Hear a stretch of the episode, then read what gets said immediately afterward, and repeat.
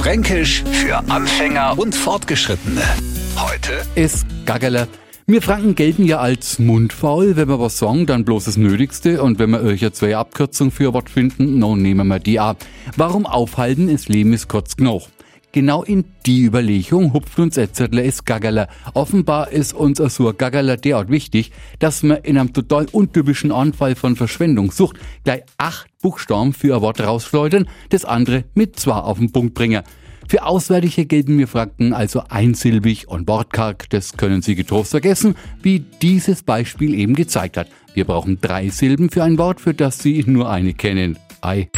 Fränkisch für Anfänger und Fortgeschrittene. Morgen früh eine neue Ausgabe. Und alle Folgen als Podcast auf radiof.de.